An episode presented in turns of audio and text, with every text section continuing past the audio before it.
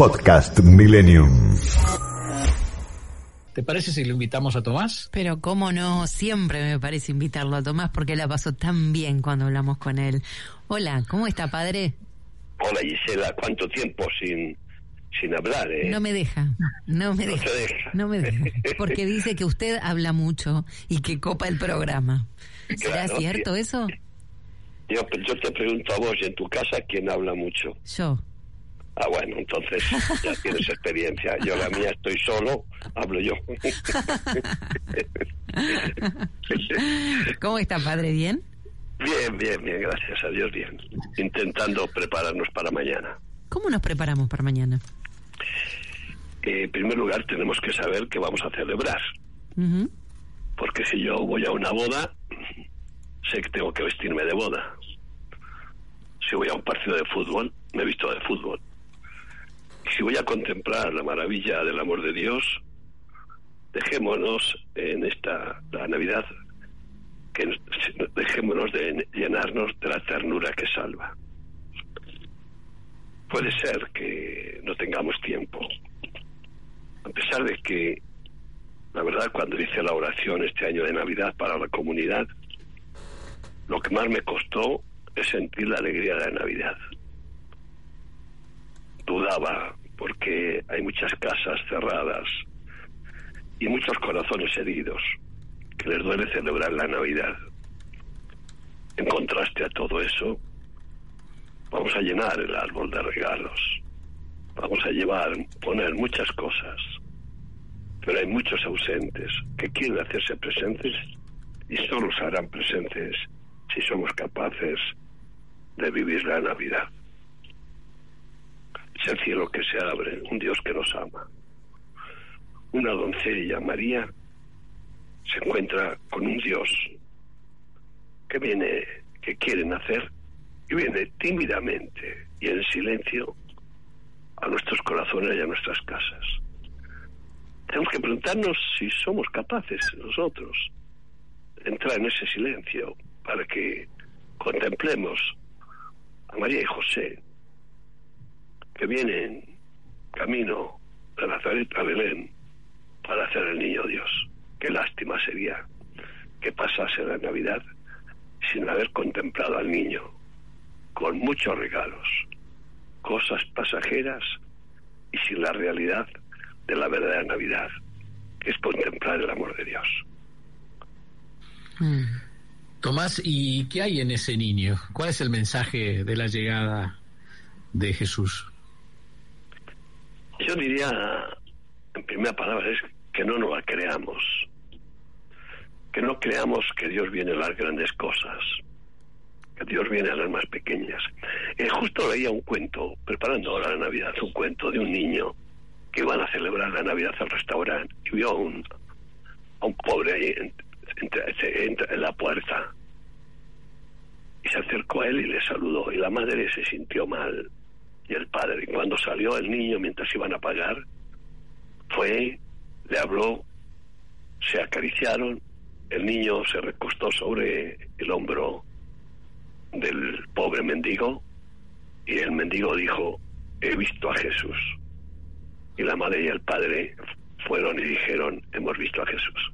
La pequeñez es, es contemplar lo pequeño, o sea, es tener en cuenta la Navidad no es el consumo, ya la vida se consume de muchas formas, que la Navidad es el amor que no se consume y que crece. Y lo que tiene que crecer es tener el coraje de mirar todos juntos a Belén y ver la pequeñez y la grandeza de Dios. Las puertas del cielo en esta noche se abren y quiero a todos los oyentes que han perdido algún ser querido que sepan que al abrirse las puertas llegan también los seres queridos, nuestros seres queridos que han muerto, vienen con Jesús al portal de Belén. Miremoslo, no vienen a buscar el regalo, vienen a buscar que lo encontremos con Jesús. ¿Y recomendás eh, en ese brindis de la noche desearle un feliz cumpleaños o brindar por él? ¿Qué- ¿Cómo le gustaría a Jesús participar de esa cena de Navidad? Y, y yo sugeriría que no lo vamos a hacer es poner el niño Jesús en medio de la mesa y brindar delante de él. Pero no es por brindar, es simplemente para reconocer nuestra pequeñez ante un niño tan pequeño que se haya hecho un Dios tan grande, chiquito y que quiere entrar en nuestros corazones. Es un tiempo de abrir los corazones, es un tiempo de dejar que nos quedemos en el pesebre contemplando cómo podemos brindar ante el amor. Y entonces nuestro brindis será amor, ni por cosas, ni por falsedades, ni por nada, simplemente por amor. Ojalá nos atreviésemos a poner al niño Jesús en el pesebre, encima de nuestra mesa, sacarle del pesebre, que uno de la familia le sacase del pesebre y le pusiese en la mesa. Y ahí brindamos, Mm. pero brindaremos con un corazón abierto. Tomás Es una, es te una idea, es una idea. eh, No, no, No, no, lo vamos a hacer, lo vamos a hacer. Muchos oyentes lo van a hacer. Te queremos agradecer muchísimo por este mensaje y, y por estar siempre con nosotros en estas fechas, así como charlamos en la Pascua la última vez. La que más habló fue Gisela. Hoy me tocó a mí hacer dos preguntas, pero ella es la que manda, así que ella te va a despedir. No, qué feo eso Bueno. que dice. Tomás, Bueno. acá los oyentes agradecen, siempre agradecen cuando escuchan sus palabras y la verdad es que para nosotros es como es como bajar varios cambios. Venimos todo el año hablando de de gente que, que no llega a fin de mes, de gente que no tiene trabajo, de políticos que no entienden cuál es la tarea para la que fueron designados, no cuando son políticos en preparación o políticos en campaña, sino después, una vez que fueron votados. Y, y nos enojamos y, a veces llenamos también de enojo sin querer a, lo- a los oyentes porque no nos, no nos damos cuenta y no frenamos en el momento preciso. Y nos gustaría que todo fuese mejor, que mucha gente tuviese trabajo y a veces esto no, no ocurre, pero lo escuchamos a usted y empezamos a ver las cosas aunque sea por un ratito, de distinta manera. Así que para mí eh, es un, un honor y es una maravilla poder escucharlo cada tanto, aunque sea aquí en este vuelo de regreso. Y los oyentes también están agradecidos. Solamente te digo una cosa, Gisela, ¿te imaginas todos los gobernantes brindando alrededor de Jesús en la pequeñez, en la intimidad, en la generosidad, de siendo grande como es Dios, se, haga- se hagan chiquitos?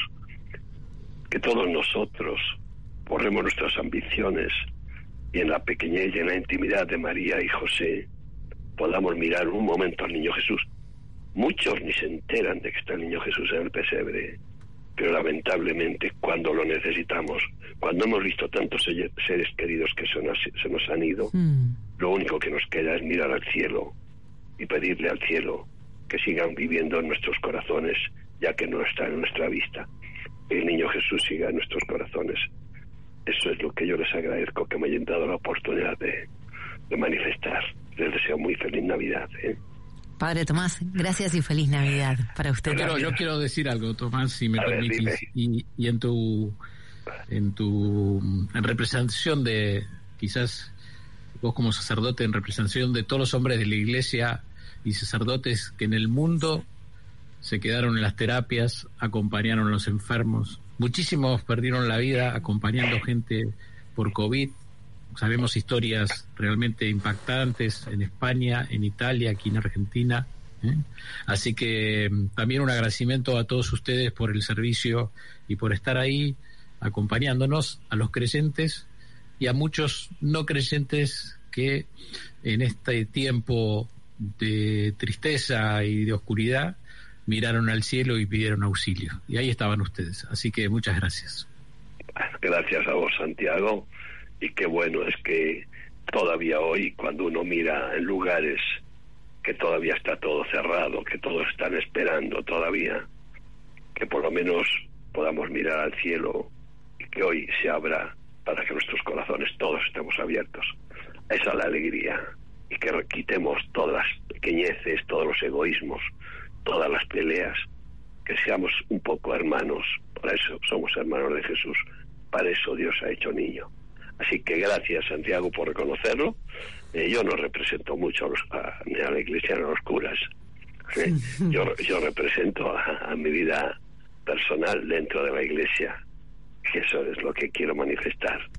el, el ser cura es, es algo es, es, una, es algo que yo he, he decidido, pero yo estoy, mi, mi, opinión es desde la iglesia y no desde el ser cura. ¿eh?